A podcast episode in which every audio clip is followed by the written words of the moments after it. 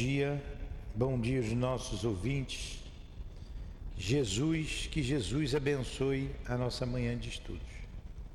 Vamos continuar o livro dos, dos médiuns, porém antes leremos o Evangelho e faremos a prece. Capítulo 5 Bem-aventurados os aflitos.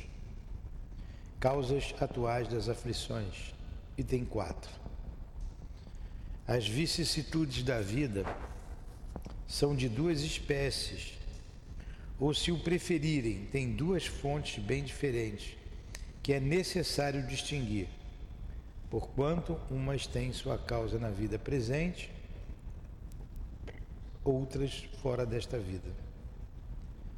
Buscando-se a origem dos males terrenos, reconheceremos que muitos deles são uma consequência natural do caráter e do comportamento daqueles que os sofrem. Quantos homens caem por sua própria culpa? Quantos são vítimas de sua própria imprevidência, de seu orgulho e de sua ambição? Quantas pessoas arruinadas pela falta de ordem, de perseverança, pela má conduta, ou por não terem sabido limitar os seus desejos. Quantas uniões infelizes, porque foram resultado do interesse ou da vaidade, e nas quais o coração não teve nenhuma participação. Quantas desavenças e discussões funestas teriam sido evitadas com mais moderação e menos suscetibilidade.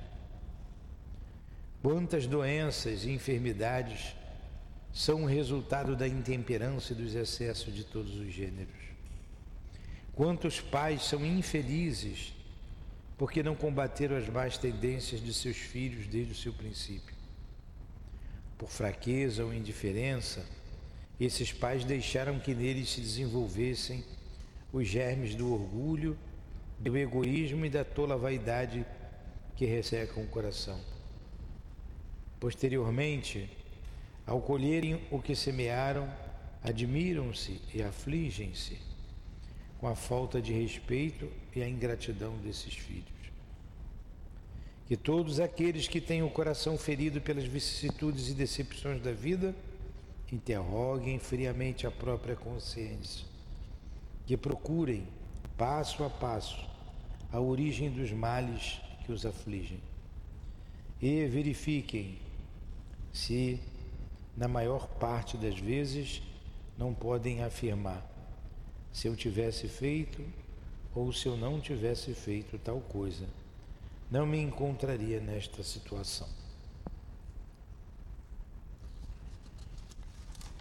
Então vamos fazer a nossa prece, agradecendo a Deus por estarmos aqui, pedindo as bênçãos para o dia de hoje, para este momento de estudos inspiração dos nossos guias, proteção, que seja então em nome do altivo e da direção espiritual do SEAP, do nosso Ernesto Bozano, de Leon Denis, de Allan Kardec, em nome do amor, do nosso amor Lourdinha, iniciamos então, em nome do amor do Cristo, do de Deus acima de tudo os estudos desta manhã. Que assim seja. Então vamos lá. É, item 288. Perguntas simpáticas ou antipáticas aos espíritos. 1. Um, os espíritos respondem de boa vontade às perguntas que lhes são dirigidas? Resposta: conforme as perguntas. Os espíritos sérios respondem sempre com prazer aquelas que têm por objetivo o bem e os meios de vos fazer progredir. Eles não dão ouvido às perguntas fúteis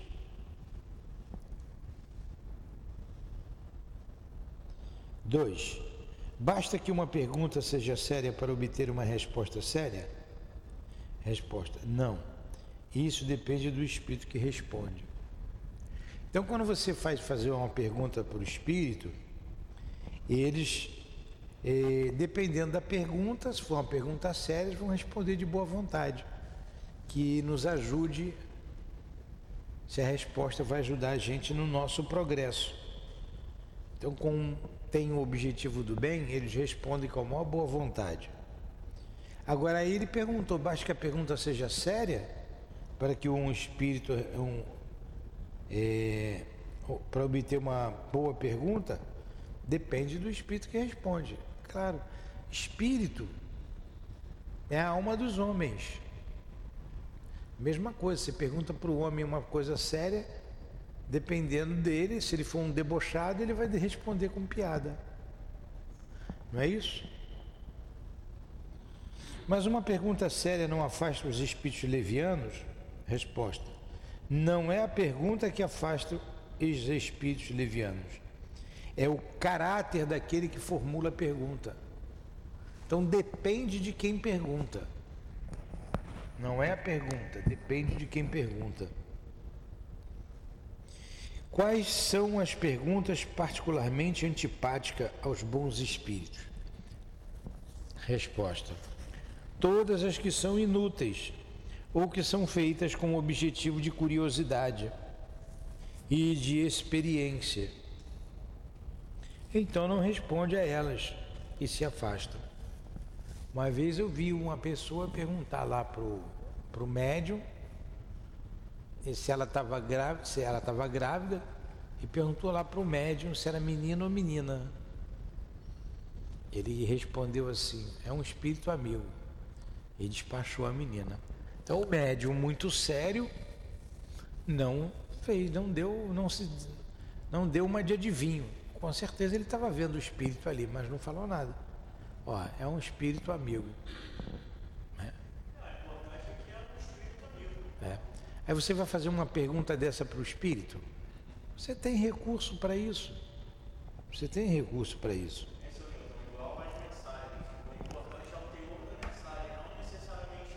É. Exatamente.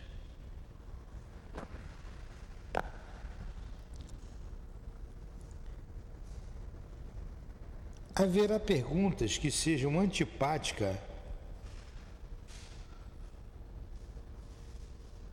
aos espíritos imperfeitos? Haverá perguntas que sejam antipáticas aos espíritos imperfeitos? Resposta: unicamente aquelas que lhes podem evidenciar a ignorância ou a mistificação. Quando procuram enganar de um outro modo, respondem a tudo, sem se preocupar com a verdade. Então é só você desmascarar o espírito que ele fica danado da vida. Né? Aí ele não gosta.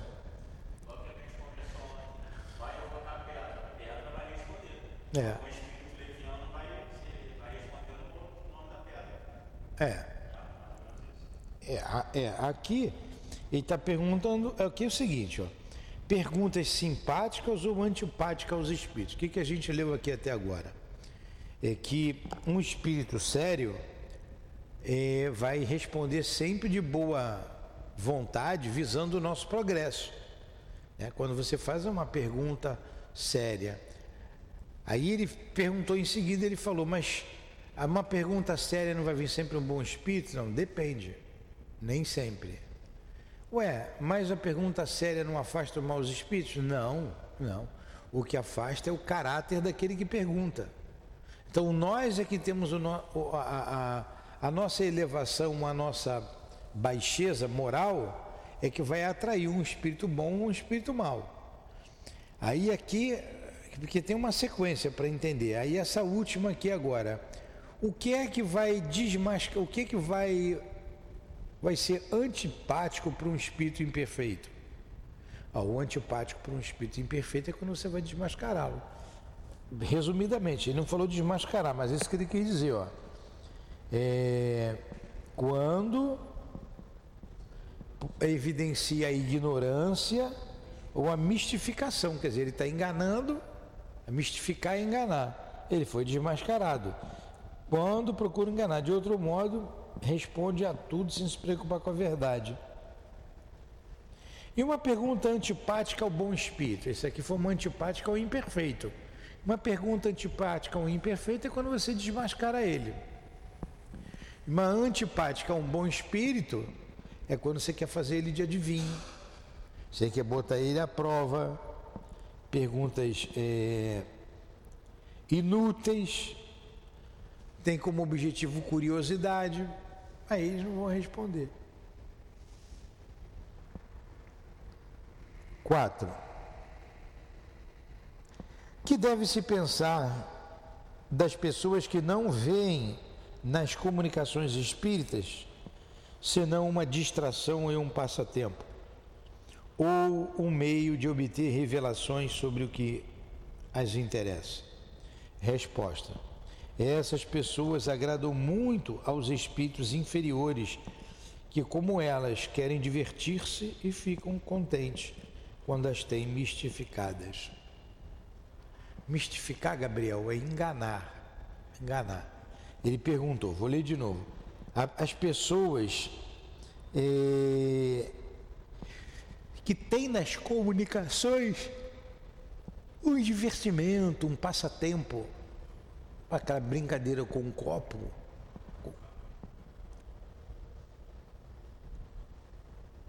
com um compasso, aquilo ali é pergunta inútil, fútil. Pergunta fútil. Então, é, vai atrair espírito fútil. Vai fazer pergunta fútil, espírito fútil. Cinco. Ó, essas pessoas agradam muito os espíritos inferiores, fazendo pergunta fútil, passatempo. Eu sempre pego a primeira pergunta do livro dos Espíritos, a pergunta que Kardec faz aos Espíritos: que é Deus? Isso é uma pergunta fútil. Que é Deus? Se eu perguntar para os Espíritos que é Deus, como Kardec perguntou, é fútil? Não. É uma pergunta inteligente, uma pergunta séria. E os Espíritos deram uma resposta inteligente. Inteligência suprema, causa primeira de todas as coisas. Entendeu, Gabriel? 5. Quando os espíritos não respondem a certas perguntas, será por um efeito da vontade deles ou porque uma força superior se opõe a certas revelações? Resposta: por ambas. Existem coisas que não podem ser reveladas e outras que o próprio espírito não conhece. Entendeu? É isso aí.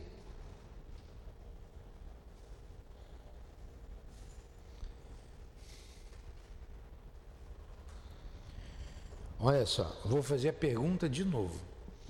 Quando os espíritos não respondem a certas perguntas, será por um efeito da vontade deles ou porque uma força superior se opõe a certas revelações?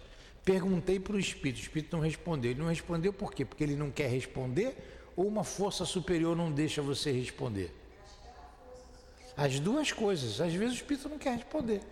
Às vezes não é para responder. É, depende. Às vezes ele não quer. É. Porque o espírito às vezes. É. Às vezes ele não quer responder mesmo. Aí você, aí ele pergunta: e se a gente insistir? Ele não quer responder, vou insistir. Ele não acabaria respondendo?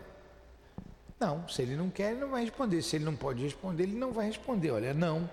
O espírito que não quer responder tem sempre a facilidade de ir embora.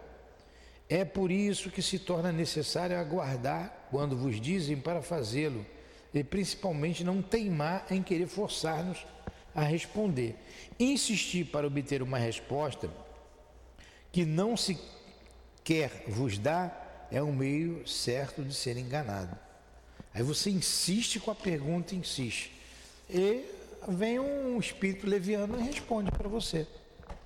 Aí você vai ser enganado. Não era para responder, você ficou insistindo. 6. Todos os espíritos estão aptos para compreender as perguntas que eles proponham? Os espíritos sabem tudo? Não, não sabe. Não sabe. Então a resposta é não. Todos os espíritos são aptos a compreender as perguntas que eles propõem? Resposta: longe disso. Os espíritos inferiores são incapazes de compreender certas questões, o que não os impede de responder bem ou mal, como acontece entre vós. Então as pessoas às vezes vão consultar um espírito, né? tem diversos lugares que faz isso, né? Tem até pessoas que ganham dinheiro fazendo isso. Aí acha que o espírito sabe tudo, que o espírito vai resolver o problema dela, da vida material dela. E não vai, não é assim. Primeiro que o espírito não sabe tudo, e tem coisas que ele não pode se meter. Mas tem gente que acha que eles sabem tudo. Ainda paga ainda para perguntar. Agora, que espírito que está se sujeitando a isso aí? Né? Não é um espírito bom. Não é. E pagam caro. Pagam caro. Teve uma pessoa que a gente atendeu aqui uma vez, tem anos já. Cobrava em dólar. Ela falou, ela chegou aqui, ela estava com a arma na mão, ia se suicidar. Eu perdi tudo. Ela disse, eu tinha motorista particular, carro, apartamento. Cobrava só em dólar. E cobrava bem, não cobrava barato. Perdi tudo. Perde. E assim eu já, nós já recebemos aqui já mais de um, umas três pessoas perderam tudo.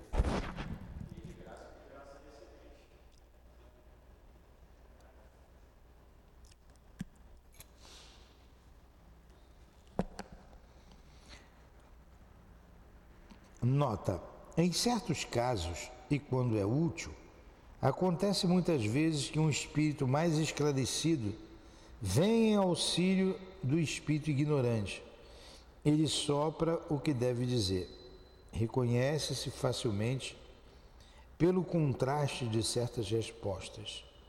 E além disso, porque o próprio espírito muitas vezes está acordado. Isto só ocorre com.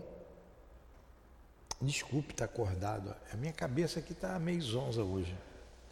Ó, em certos casos, e quando é útil, acontece muitas vezes que um espírito mais esclarecido vem ao auxílio do espírito ignorante.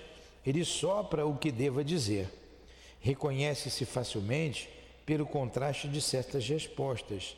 E além disso, porque o próprio espírito muitas vezes está de acordo. Isto só ocorre com os espíritos ignorantes, mas de boa fé, mas nunca com aqueles que fazem alarde de um falso saber.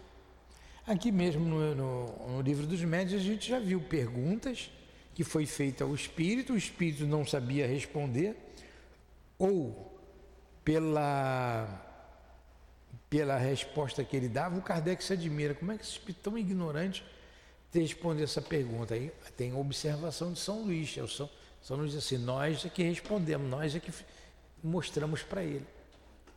Como teve espírito bem intencionado, está aqui também, o Kardec fez a pergunta, ele disse, olha, eu não sei responder isso. Aí é o Espírito São Luís que responde. Ou uma vez, tem uma pergunta lá atrás, interessante, é, sobre os transportes. Aí o Espírito tinha pego lá um objeto qualquer e fez aparecer o objeto para uma pessoa. Aí o Kardec perguntou, mas de onde você tirou isso? Você tirou de alguém.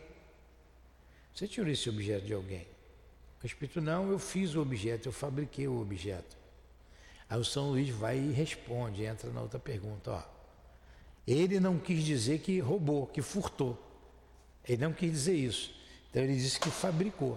Mas ele tirou o objeto da pessoa assim. E não tem como botar outro no lugar. Que ele falou assim, eu tirei, mas botei outro no lugar. Ora, se ele botou outro no lugar, por que ele não fabricou aquele e colocou? Essa é a resposta dele. Então tem espírito, como era o estudo aqui para o Kardec, o São Luís foi explicou melhor a questão. Né?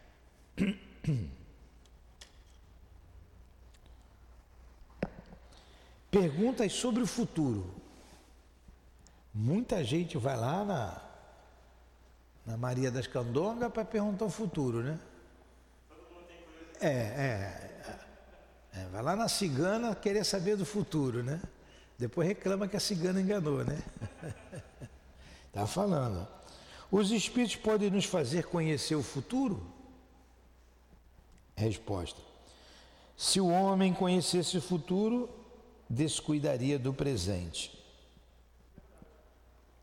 E aí está ainda um ponto sobre o qual insistes, insistis sempre para obter uma resposta precisa. É um grande erro, pois a manifestação dos espíritos não é um meio de adivinhação.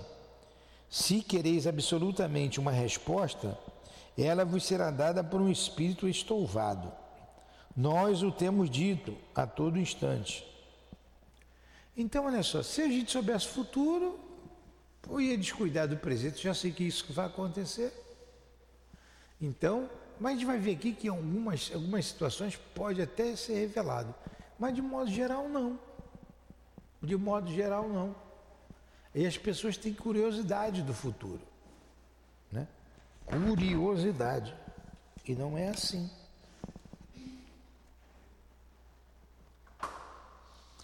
Entretanto, algumas vezes não há acontecimentos futuros que são anunciados espontaneamente e com verdade pelos espíritos, né? Aí ele falou que sim, pode acontecer que o espírito preveja coisas que ele julga útil revelar, ou que ele tem missão, ou que ele tem a missão de tornar-vos conhecidas.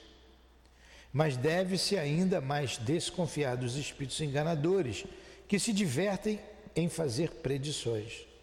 Só o conjunto das circunstâncias é que permite avaliar o grau de confiança que elas merecem. Então tem que ver, né?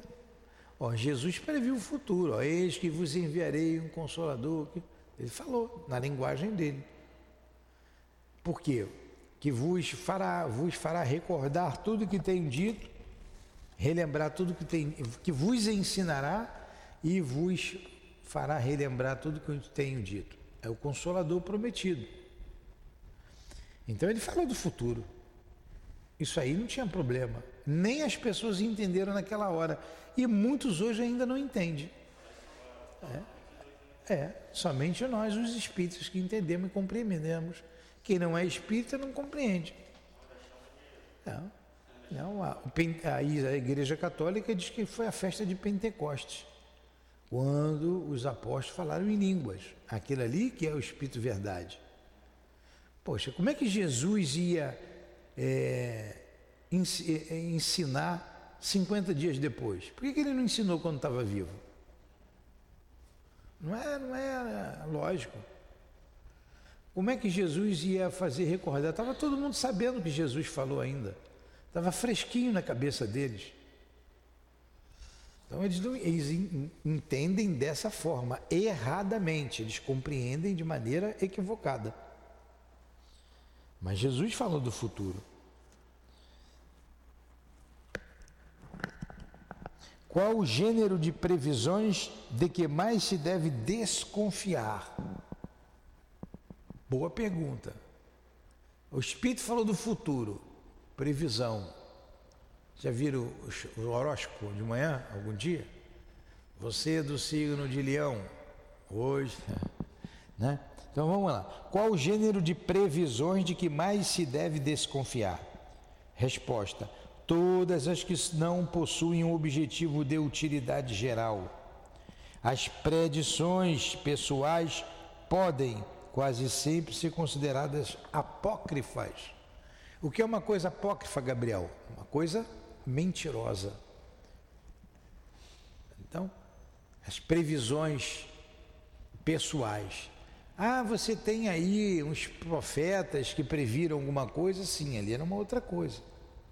Ah, as previsões de Nostradamus estão aí interpretando até hoje, né? Às vezes eu estou ficando barrigudo, aí o cinto aperta. Frouxei um pouco. Qual o objetivo dos espíritos que anunciam espontaneamente acontecimentos que não se realizam? Não tem coisa que as pessoas preveem e não se realizam? Ó, na maioria das vezes é para divertir-se com a credulidade ou o terror ou alegria que causam. Depois riem do desapontamento. Essas predições mentirosas têm, entretanto, algumas vezes um objetivo sério: é de pôr à prova aquele a quem elas são feitas, a fim de observar a maneira como leva as coisas e a natureza dos sentimentos, bons ou maus, que nele se faz despertar. Então fala do futuro que não acontece. Então é, você está sendo testado ali. Está sendo testado. E às vezes é espírito zombeteiro mesmo. É, quer se divertir. Coloca medo. Você fica com medo de certas coisas. O que, que os espíritos têm nos dito aqui com relação ao futuro? Dias difíceis virão. Poxa, a gente está vendo aí como é que está o país, como é que está o mundo. Se preparem, se preparem mais, se preparem. Vigiem, orem, orem um pelos outros, orem. Ele está alarmando a gente? Não. Está fazendo adivinhação? Não. Ele está tá alertando. Aí quando você pega o cenário político do Brasil e do mundo, você vê a confusão que nós não estamos é, envolvidos, que nós estamos envolvidos. Então não tem mágica. Não tem mágica. Está falando o que a gente está vendo. Está né? Tá falando o que a gente está vendo. Então vamos ter cuidado, vamos orar uns pelos outros. Ó. Vigiem, vigiem. Quanta maldade aí no mundo. Quanta maldade. Então precisamos estar atentos, vigilantes. Né? Alguma pergunta?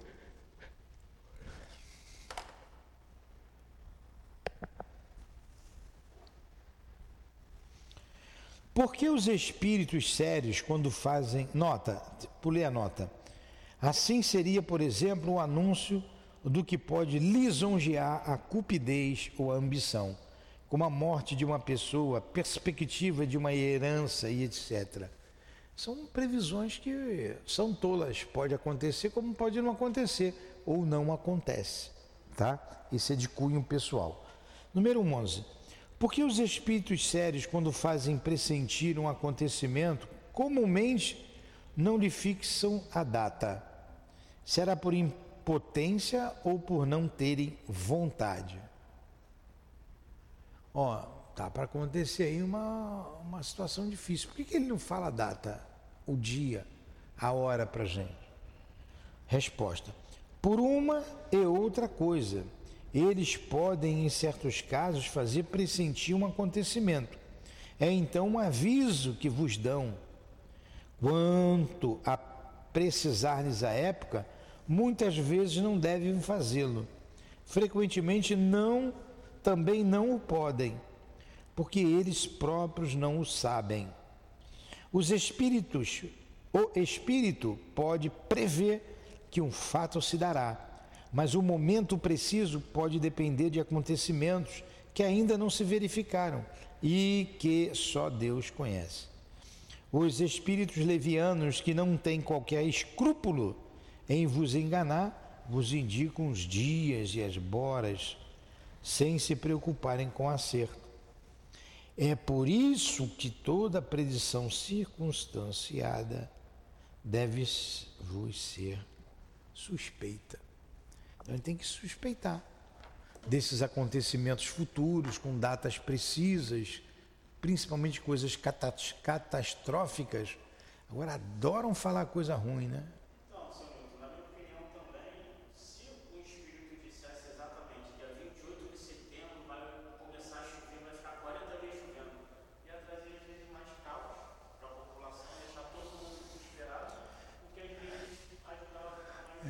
Mas tem espírito que fala. Ó, a internet está cheia de médium fazendo previsão. É. É. Tá um monte, um monte de bobagem aí falado. Na época da política aí, o que tinha de médium aí, várias religiões falando bobagem, né? Tá aí. Deixaram se enganar. Médium de várias religiões, tá? De várias religiões.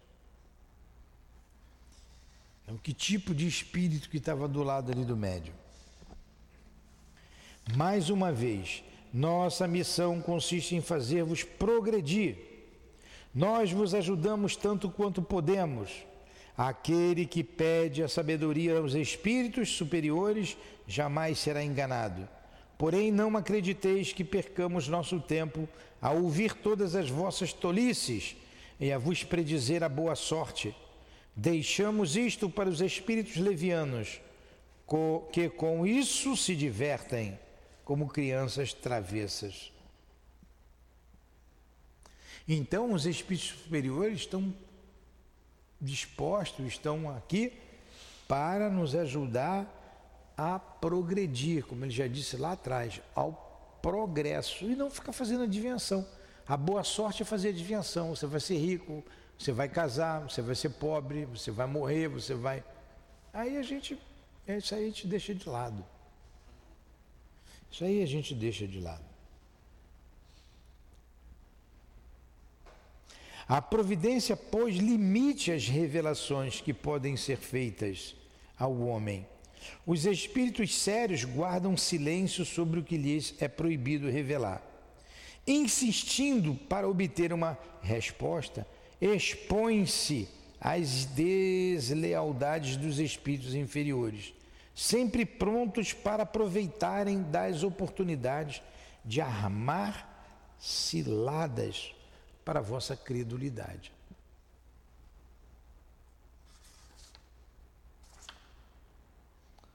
Nota: os espíritos veem ou pressentem por indução os acontecimentos futuros. Eles veem e pre ou pressentem.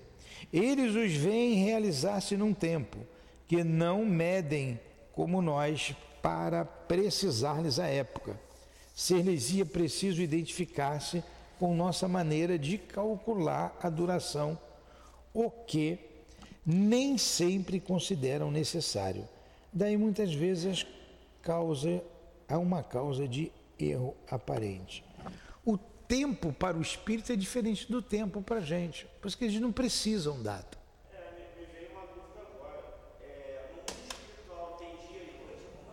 Não. Não. Não. Depende do espírito, né? Se for um espírito inferior, tem dia e tem noite. Ele dorme, acorda e quer tomar café. Se for um espírito elevado, ele está sempre na luz. Né? Ele não tem trevas. Não tem dia e noite para ele, não. Você já viu as missões do André Luiz aqui? Ah, o espírito vai dormir, porque é de noite. Direto, ligado. Não precisa nem tomar Red Bull, né? É direto. Ou fazendo propaganda dessas por... coisas aí, essas porcaria, né? Eu, eu, falei porque eu vi o jovem lá dizendo que estava tomando aí no outro dia para ficar ligado. Não, não tem, então está tá neles. Né? A visão está no espírito, não tem trevas para eles. Agora, um espírito inferior é diferente. Ele vê de maneira diferente. Não haverá, número 12, homens dotados de uma faculdade especial que o faz entrever o futuro? Resposta: Sim, aqueles cuja alma se desprende da matéria. Então é o espírito quem vê, e quando é útil, Deus lhes permite revelar certas coisas para o bem. Porém, há ainda mais impostores e charlatães. Esta faculdade será mais comum no futuro. Então tem médico que vê, né? o Espírito permite que ele vê. Ele se desprende com mais facilidade. Que se deve pensar dos espíritos que gostam de predizer a alguém sua morte em dia ou hora fixa? Pô, coisa lúgubre, né? Ó, da Maria, a senhora vai morrer amanhã às três horas da tarde. Pô, quem que gosta de ouvir isso? Aí ele respondeu aqui, ó, são espíritos de mau gosto e de muito mau gosto, que outro objetivo não tem senão de satisfazer-se com o medo que causam. Não há com que se preocupar. A se preocupar com isso? Como é que alguma pessoa não avisada são avisadas por pressentimento da época de sua morte? Aí é uma outra coisa, né? Às vezes a pessoa sabe, pressente que, mas ele não pressente o dia e a hora certa. Ele tem um pressentimento. Aí é diferente, ó. Na maioria das vezes é o próprio espírito delas que nos seus momentos de liberdade o sabe disso. Conserva uma intuição ao despertar. Ah, eu tô, tô para morrer, não vou demorar muito não. Eu é que estou vendo isso como espírito. Eu dormi, saí do corpo e sim, está perto. Está perto de eu deixar o corpo. Aí você tem uma intuição. O meu pai desencarnou, ele falou que ia desencarnar. Um mês de antecedência, um, um mês. Ainda falou como seria. Ele.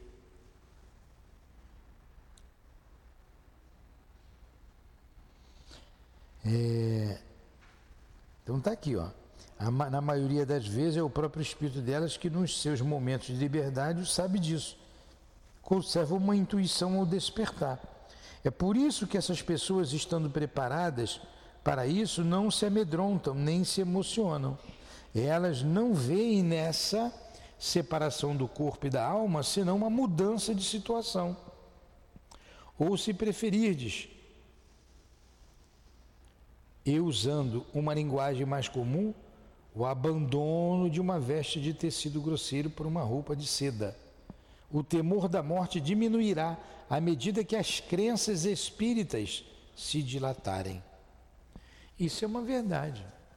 À medida que a crença no mundo espiritual, essa compreensão do mundo espiritual é, for melhor compreendida pela humanidade, o medo da morte vai se extinguindo.